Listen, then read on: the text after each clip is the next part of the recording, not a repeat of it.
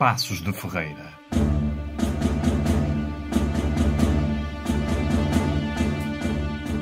Cidade quase deserta nos últimos dias, com as pessoas a cumprirem as regras.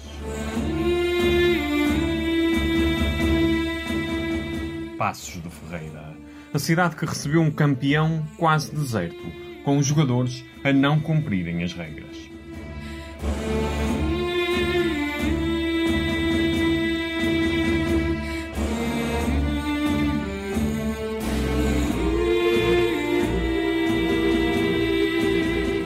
Ao olhar para os 22 nomes que apareceram nas equipas iniciais, duas coisas, entre outras, poderiam ser destacadas.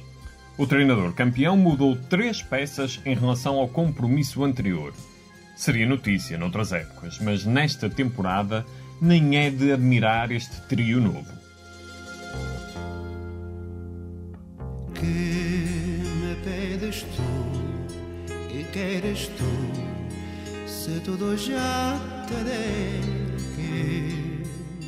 Alguns adeptos terão ficado admirados quando viram que Pepe não estava entre esses 22 e também não estava no banco de suplentes.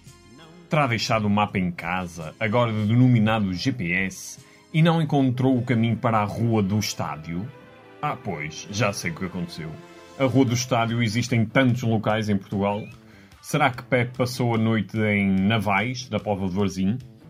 Era um bocado ao lado, capitão. Tens um GPS inconclusivo. E havia também vários reencontros a assinalar.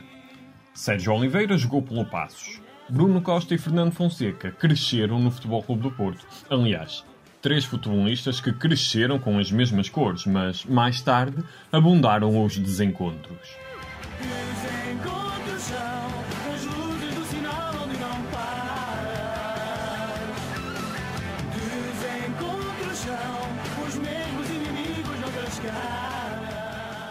Pepe, provavelmente ainda a conduzir na A28, percebeu que estava a fazer falta no relevado quando, logo na fase inicial, a sua equipa sofreu um golo. Chama-se Dor Jan, foi titular pela primeira vez e marcou logo aos 11 minutos. E provavelmente fez falta outra vez quando o passo chegou ao segundo golo. Segundo? Eh, Esperem um segundo. Não foi golo, afinal. Jogada invalidade. Protestos. Pepa expulso. O árbitro sem câmaras à frente voltou a anular uma decisão importante que prejudicaria o Futebol Clube do Porto. E o treinador adversário foi expulso na sequência dessa reversão. Já tinha visto este cenário recentemente.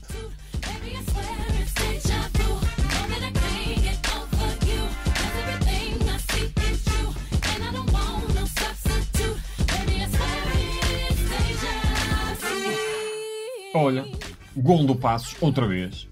Também já vi isto. Deixa ver se vai ser anulado. Não. Pouco depois, grande penalidade. Bem, tenham calma, senão não consigo anotar tudo para este musical.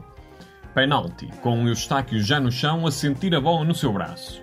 Ah, esta decisão também vai ser anulada. Olha, não foi.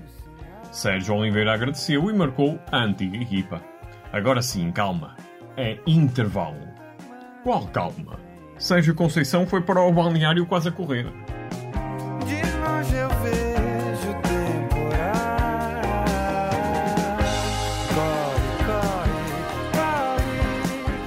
Não voltou do balneário a correr. Nem ele, nem nenhum jogador portista. O Futebol Clube do Porto não voltava. Já passava das 21 horas e 45 minutos quando a segunda parte começou. E o jogo teve início às 20h30. Houve sermão ao intervalo. Admito que senti-me abandonado. Como lutador, joguei a toalha e preferi ficar calado. Os moralistas dirão que eu estava errado, mas eu não vou lutar, porque os braços cruzados. Muito foi dito escrito. Se havia três alterações no 11 inicial, houve duas para o arranque da segunda parte. Do Japão e da Colômbia vieram caras novas para tentar agitar o ataque de uma equipa em que a defesa não estava bem, perante um adversário que estava muito bem. Estava e continuou a estar. A aflição na área portista e baixinho não se ergueu o suficiente para marcar.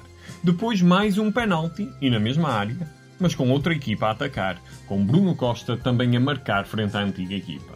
Depois, bola nos ferros, da baliza de Marchezinho. Depois, Fernando Fonseca quase marcava a antiga equipa, mas houve grande defesa de Marchezinho. O deserto parecia estar a estender-se, mas Otávio deu outro toque à exibição dos portistas. Que golo! Um disparo que não fez disparar o ânimo e o esclarecimento do campeão, que perdeu outra vez. Pronto, acabou. Ai não, não acabou. Sérgio Conceição vai agora falar com o árbitro. Queria mais do que 4 minutos de compensação na segunda parte. O árbitro ouviu, não gostou e mostrou um cartão amarelo ao técnico, que ainda disse mais coisas e viu o cartão vermelho. Treinadores expulsos num jogo em Portugal? Quem se admira? Vem que eu te quero abraçar. Ó Pepe, ainda estás na póvoa? Se entrares na A41, ainda chegas a tempo da conferência de imprensa do Pepa, que disse, quase a chorar na direção da lua, o que se justificava dizer. A exibição do Passos de Ferreira foi épica.